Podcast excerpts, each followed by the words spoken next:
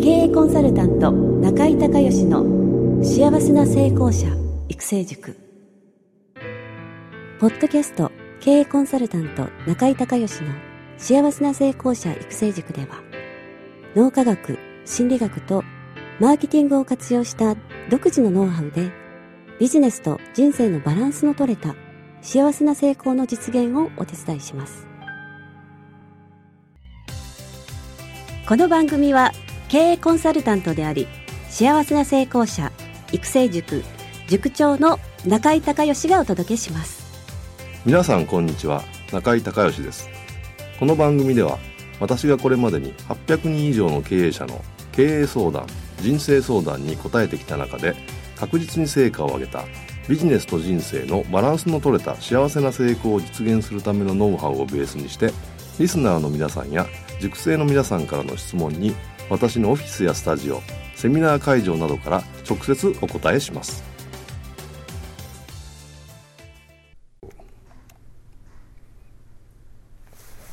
はいそれでは須崎さんえー、っと京都、えー、10月今日何日？26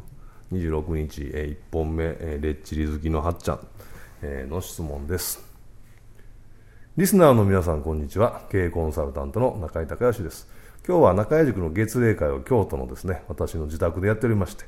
えー、その中で、えー、今日は滋賀県からねお越しいただきました、えー、レッチリ好きのはっちゃん。レッチリ私もあのフリー大好きなんですけども、えー、はっちゃんのご質問にお答えしたいと思います。ではどうぞ。はい。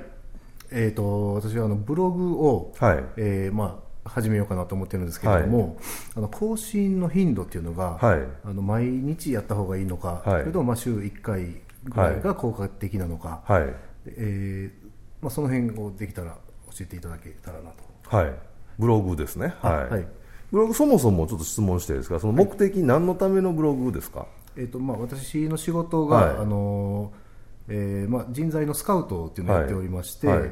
でまあ、転職を考えておられるような方に向けて、はい。えーまあ、そういった情報を提供して、はい、で興味ある人は、えー、いわゆる、まあ、セミナーなりに来ていただくような集客をすると。はい。あなるほどなるほど、じゃその転職のの、まあ、スカウトが目的としたブログということですね。はいわ、かりました、まあ、基本的にはね毎日書くのがあの一番いいんで毎日、はい、ぜひ毎日っていうのにチャレンジしていただきたいんですけどもあの最もいいのはね1日3記事って今言われてるんですね。1日3回？1日3記事。あのー中井塾6期生の今ブレイクしてます心谷仁之助さん、はい、あのテレビ出てますよね、はい、仁之助さんが1日3記事から4記事アップしてますから、そうするとかなりのアクセスがあの取れるということが分かってるんですけどそれはなかなか難しいんで、はい、まあ、あの毎日書くつもりででたまにまあ抜けても、まあ、そんなにこう後悔しないというか反省しないみたいな感じで。それであの5日ぐらいがねあの毎日が本当はいいんですけど、まあ、週5日、え2日休みぐらいだったらまあ効果はそんなに落ちないというふうに言われてるんですよ。ただその4日になると明らかに効果が落ちちゃうんでせっかくやるんだったらちょっと頑張ってあの毎日書くつもりでたまに抜けるみたいな感じでされるのがあのいいと思います。それからねあのちなみにメルマガも全く同じで、えー、まあ、メルマガはね1日3通来たらちょっともうねうざいですからあの1日1通毎日来るのがいいっていうふうに言われてるんですけども、まあ、その中で、あのー、こちらもまあ5日ぐらいはあの送られるといいってことが分かってるんですけどもね。その開封のね、あの時間帯とか、はい、えー、それから開封率っていうのがあってね、毎日メルマガを取ってる人でも全部が全部それを読んでるわけじゃないんですね。あはい、で大体あの、まあ、もちろんその中身とどれぐらいそのファンド愛とかにもよるんですけど、まあ、大体、まあ、3分の1ぐらいが確実に読まれてて、うん、であとまあえー、半分そこから半分ぐらいというふうにまあ言われてるんですね。なのであの重要な情報ってありますよね、はい、例えばなんかそのセミナーを今言われたするとかそういった情報を送るときはね、あのー、3回同じ情報をタイトルとアプローチを変えて出しとかないとこれブログも同じだと思うんですけどあの毎日毎日ずっと見てるちゃんと見てくれる人の率っていうのは低いはずなんであのアプローチとしてはその重要な情報だけは3回タイトル変えてこう切り口変えて、まあ、中身同じで出していくっていうことが非常に大事でそうすると割とまんべんなくですね、はい、あの撮ってられる方に対して、えーまあ、告知がちゃんと一度はできるというふうになるんで重要な情報は1回送ってそれで OK っていうふうには、えー思わないということがまあ一つポイントと、はい、それからあの、ね、平均の、ね、開封時間、そのメルマガ送って、えー、一番遅い人が開封するのがね48時間後っていうふうに言われてるんですよ、2日後ね、はい、ですから3日目に反応がなかったらもうそれは反応なしと思わないとあのほぼもう反応なしなんで次のまた情報を送っていくっていうふうに、えー、されるのが基本的にはいいと思います。でそれからですねそのブログ、まあ、もしくはメルマガのその中身の問題なんですけども、まあ、今回その転職っていうこととそれからまあ転職してから営業とい。うことになりますよね、はい、ですのでそのどうやったら転職がそのうまくいくのかとか、はい、あとはその転職の時に当然面接とか、ね、あるじゃないですか、はい、その面接はどうすればうまくいくのかとか、うん、あとは実際転職して営業をした時に、えー、どういうふうなことがあって、えー、何をやらないといけなくてどうやったらうまくいくのかみたいな、うん、そういったことに絞って、あのやられた方がいいと思うんですね。あとはもちろんそのブログのタイトルも大事だし、はい、その転職して営業で成功しようみたいな,、なんかそういうタイトルのなんかちょっとはっちゃんらしい。やつを考えていただいて、でそのテーマに沿ってこうずっとこう話が進んでいくと。でたまにそのなんかそうですねセミナーやるなりあとはもっと詳しい例えば音声のファイルをねそのもうちょっとはっちゃんが喋ってるやつを吹き込んどいて何回かに1回例えば月に1回とかそれダウンロードできるようにしてもっと詳しく話を聞けるようにしたりとか、まあ、そういったことでそのいきなりブログでいきなり集客っていうのは難しいんで、もうワンクッションその、まあ、信頼関係を作っていく中で、こう見てる人全然知らない赤の他人ですからねそうしたらいきなりそのセミナー来てくださいって来てくれる確率はかなり低いと思うので。えそういった音声ファイルであったり、まあ、動画でもいいんですけど、はい、そういうのを作ってあの月に1回ずつぐらい配信することではこの人こういう人柄の人なんだっていう人柄が伝わらないとなかなか知らない人にそういう会いに来ないじゃないですか、はい、だからその中身でそのブログなりメールマガの中身であこれはすごくいい情報を提供してくれるっていうことと、えー、そのね、提供している人が信頼できるっていう信頼関係を構築していってそこで初めて、まあ、面接なり、それから相談会でもいいと思うんですね。うん、いきなりじゃあもうその転職を決めて営業やりたいんですっていう人は少ないと思うんで、はいはい、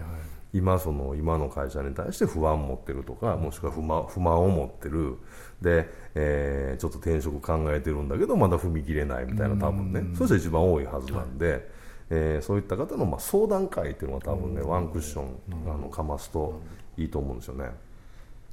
でそこでいろいろ話を聞いて、はい、えー、そこからまあもう一回面接になるのかあの何かセミナーになるのか、とにかくそのねあの接触頻度ですよね。はい、これを意識して中身よりその接触頻度回数、はい、やっぱり人間ってずっとこう会えば会うほど信頼関係っていうのはこう構築しやすいし、うん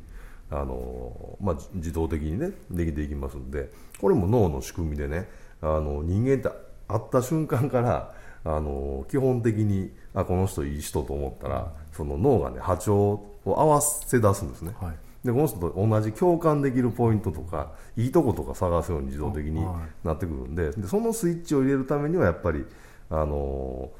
毎日毎日のそのメルマガなりブログなりの情報提供とあとは実際のリアルのリアルに近い、まあえー、動画とか音声とか、はい、さらにその情報がたくさん入ってる、うん、えー、媒体ですよね。とかリアルで、え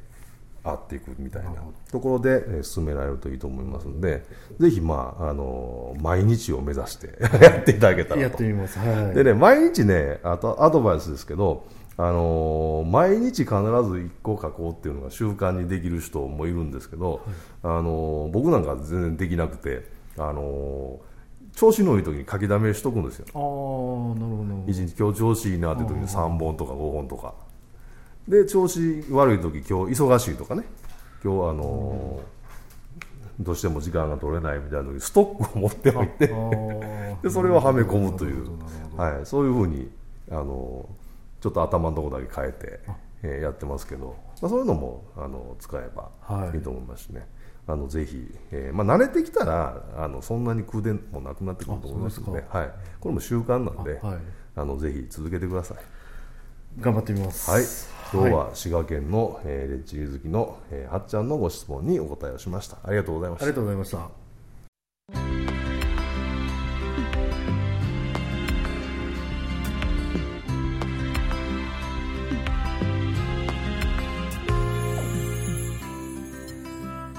今回の番組はいかがだったでしょうか？あなた自身のビジネスと人生のバランスの取れた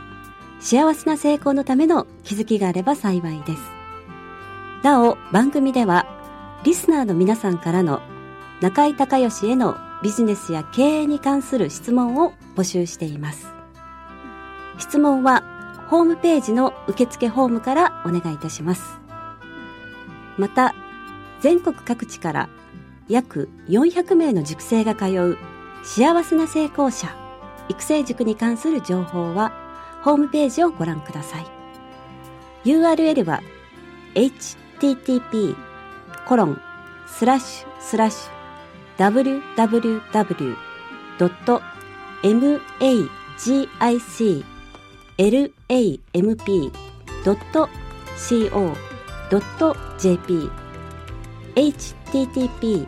コロンスラッシュスラッシュ www.magiclamp.co.jp または中井隆義で検索してください。ではまたお耳にかかりましょう。